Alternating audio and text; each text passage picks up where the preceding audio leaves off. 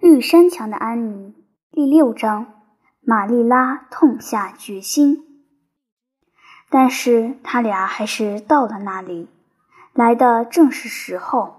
斯潘塞太太待在白沙湾的一座黄色大房子里，她开了门，见到露出惊喜交加的神情。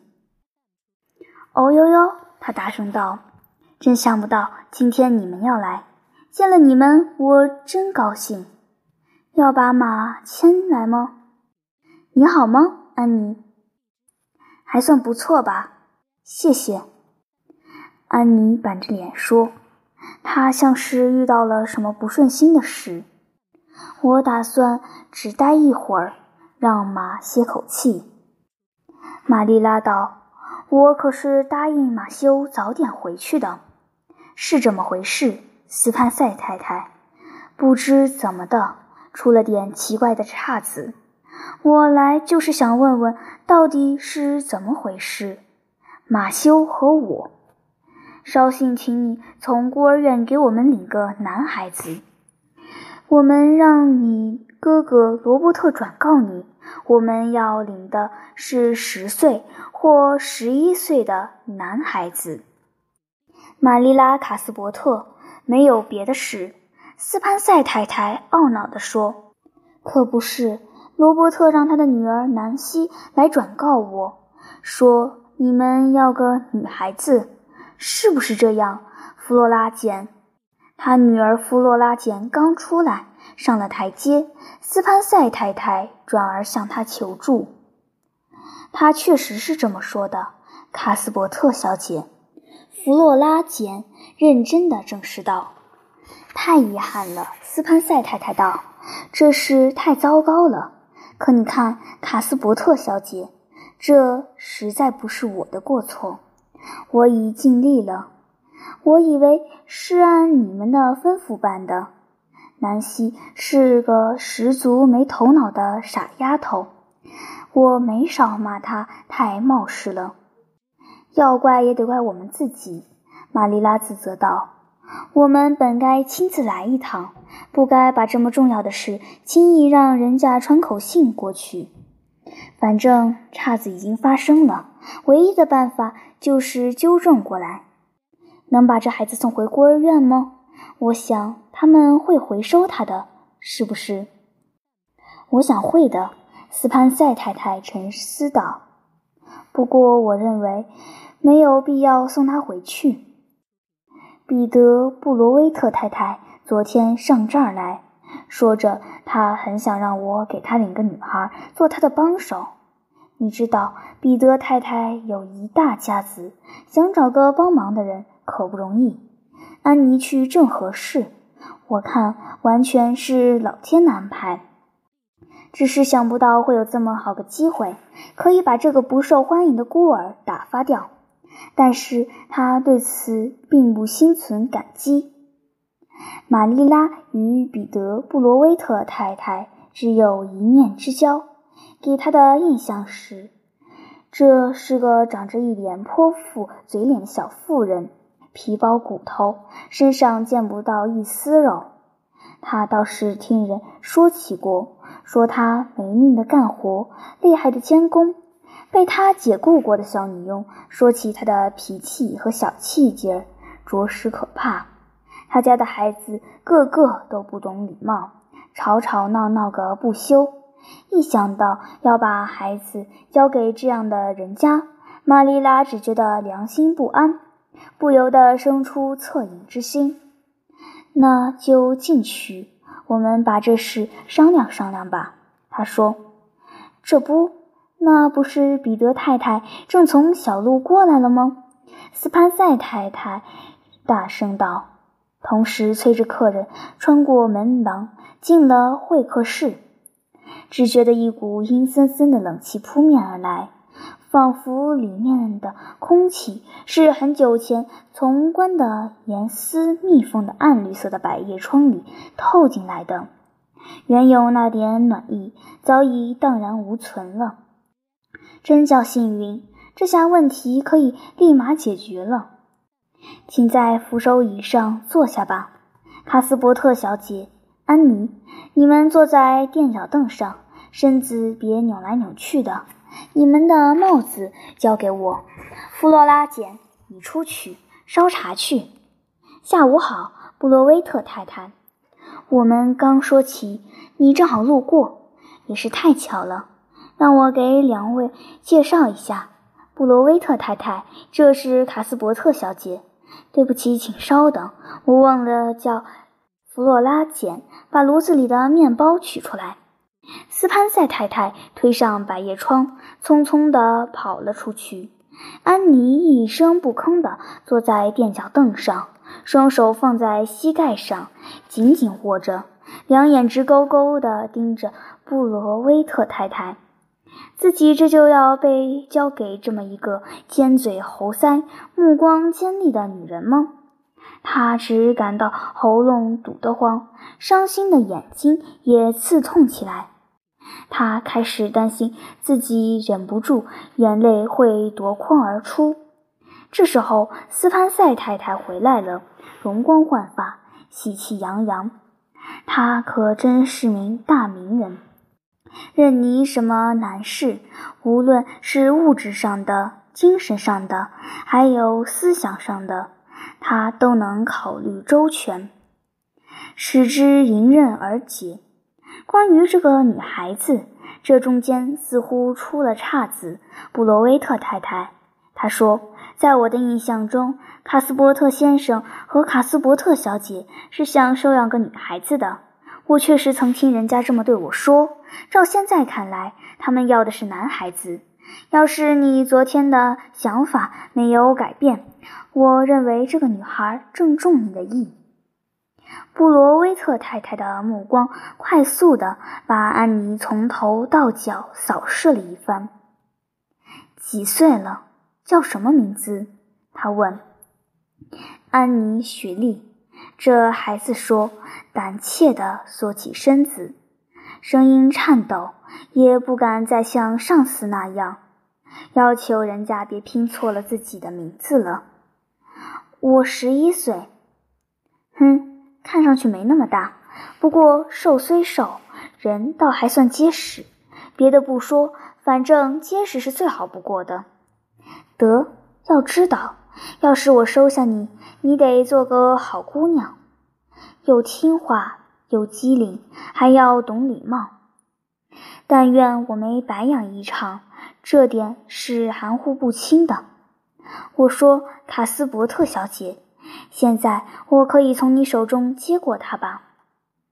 我家那小冤家的脾气可暴躁着呢，为照看他，可把我累坏了。要是你没别的的话，那我这就领他走了。玛丽拉看着安妮。见到这孩子苍白的脸上露出默默无言的悲哀神情，一股恻隐之情油然而生。这是一个孤苦无依的小生命，自己再次陷入刚逃脱的罗网时流露出的悲哀之情。玛丽拉惴惴不安地意识到，如果他对这神情露出的呼吁置若罔闻，他将会遗憾终生，至死不忘的。况且，布罗威特太太没有给他留下好印象。能把这么一位敏感、易激动的孩子交给这样的女人吗？不行，那样做他可负不起责任。不，还没定呢。他慢声慢气地说：“我没说马修和我已经决定不收留他的。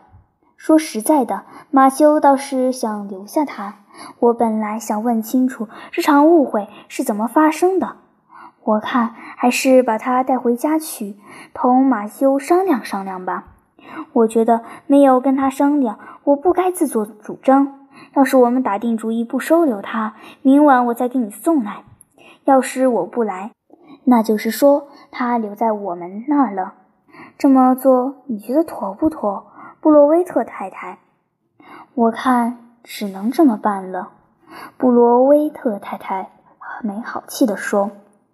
一听玛丽拉突然说出这话，安妮惊奇的脸上闪出朝阳般红晕来。绝望的愁云开始褪去，接着露出淡淡的希望之光。他的双眼变得深邃而明澈，宛如黎明时分的两颗星星。这孩子完全变了个人似的。过不了多久，一见斯潘塞太太和布罗威特太太走出去找食谱，安妮跳了起来，直奔玛丽拉的眼前。哦，卡斯伯特小姐，你真的说你也许会让我留在绿山墙？他气喘吁吁的小声问，仿佛大声说出来会把这件事吹跑了似的。你真的这么说，还是我想象中你这么说的？安妮，你要是分不清什么是事实，什么不是事实。我想，你还是先学会控制好自己的想象力好。”玛丽拉没好气地说。“是的，你听到的就是我说的话。此外，我没说别的。事儿还没定呢，也许最后还是把你送给布罗威特太太。她确实比我更需要你。我情愿回孤儿院，也不愿意待在她那儿。”安妮激动地说：“它看起来就像，就像，就像一把螺丝锥子。”玛丽拉认定安妮不该说这种话，便忍不住笑起来。“你这样的小姑娘不该这样议论这一位太太，一个陌生人。”她板起脸孔说道：“回去，安安生生的坐着。”管住自己的舌头，行为举止要像个乖孩子。只要你肯收留我，我尽量做到，做个你喜欢的孩子。按你说吧，听从的坐回垫脚凳。当天晚上，他俩回到绿山墙时，马修跑到小路上迎接玛丽拉。老远看到他在小路上来回走动，他猜出他的用意。他早就料到，当自己把安妮带回来，马修定会如释重负。不过，他对这件事只字未提，直到他俩到牲口棚后的院子里挤牛奶时，他才把安妮的身世和同斯潘塞太太的会面简单的说了说。要是我，连自己喜欢的狗也不愿送给那个。叫布洛威特的女子，马修显得前所未有的劲头十足。我也不喜欢他那做派，玛丽拉承认道。可那得定下来，要么送给他，要么咱们自己留下。马修，既然你像是喜欢那孩子，那我想我也愿意。准确的说。不愿也不行，我思来想去，最后还是想通了。看来这是个责任。我从未养过孩子，尤其是女孩，可能会把事情弄得一团糟。不过我会尽心尽力的。我呢，马修没说的，他可以留下来。马修那张羞怯的脸上变得喜气洋洋起来。可不是。当时我就估摸着你会这么想的，玛丽拉。他说：“瞧，她是个多有趣的小丫头。如果你说她是个派得上用场的小丫头，那才说到点子上。”玛丽拉反驳道：“把她调教成有用场的人，归我来做。听着，马修，你以后可不能对我的做法说三道四。”也许教养孩子的事，老处女不太懂。不过我看总比老单身汉要强，所以你就让我来管教他。等我失败了，那时由你来接手。好吧，好吧，玛丽拉，就按你说的办。马修一口答应下来。只是你要好心对他，又不能惯了他。我想，只要你让他爱上你，就能让他表现得乖乖的。他就是这样的小孩。玛丽拉哼了一声，表示自己对马修的看法不以为然，然后骑着奶桶朝牛奶房走去。今晚我不把留下他的事儿告诉他，他想着把过滤的牛奶倒进器皿，要不他听了准整夜合不上眼了。玛丽拉·卡斯伯特，这下可叫你吃不了兜着走了。你有没有想过，自己有朝一日还会收养个无家可归的女孩子？真让人不可思议。更想不到的是，这事儿是马修挑起的。就是这个马修，向来对小女孩怕得要命。不管怎么说，我已经打定了主意，决心要试一试。会有什么结果呢？只能听天由命了。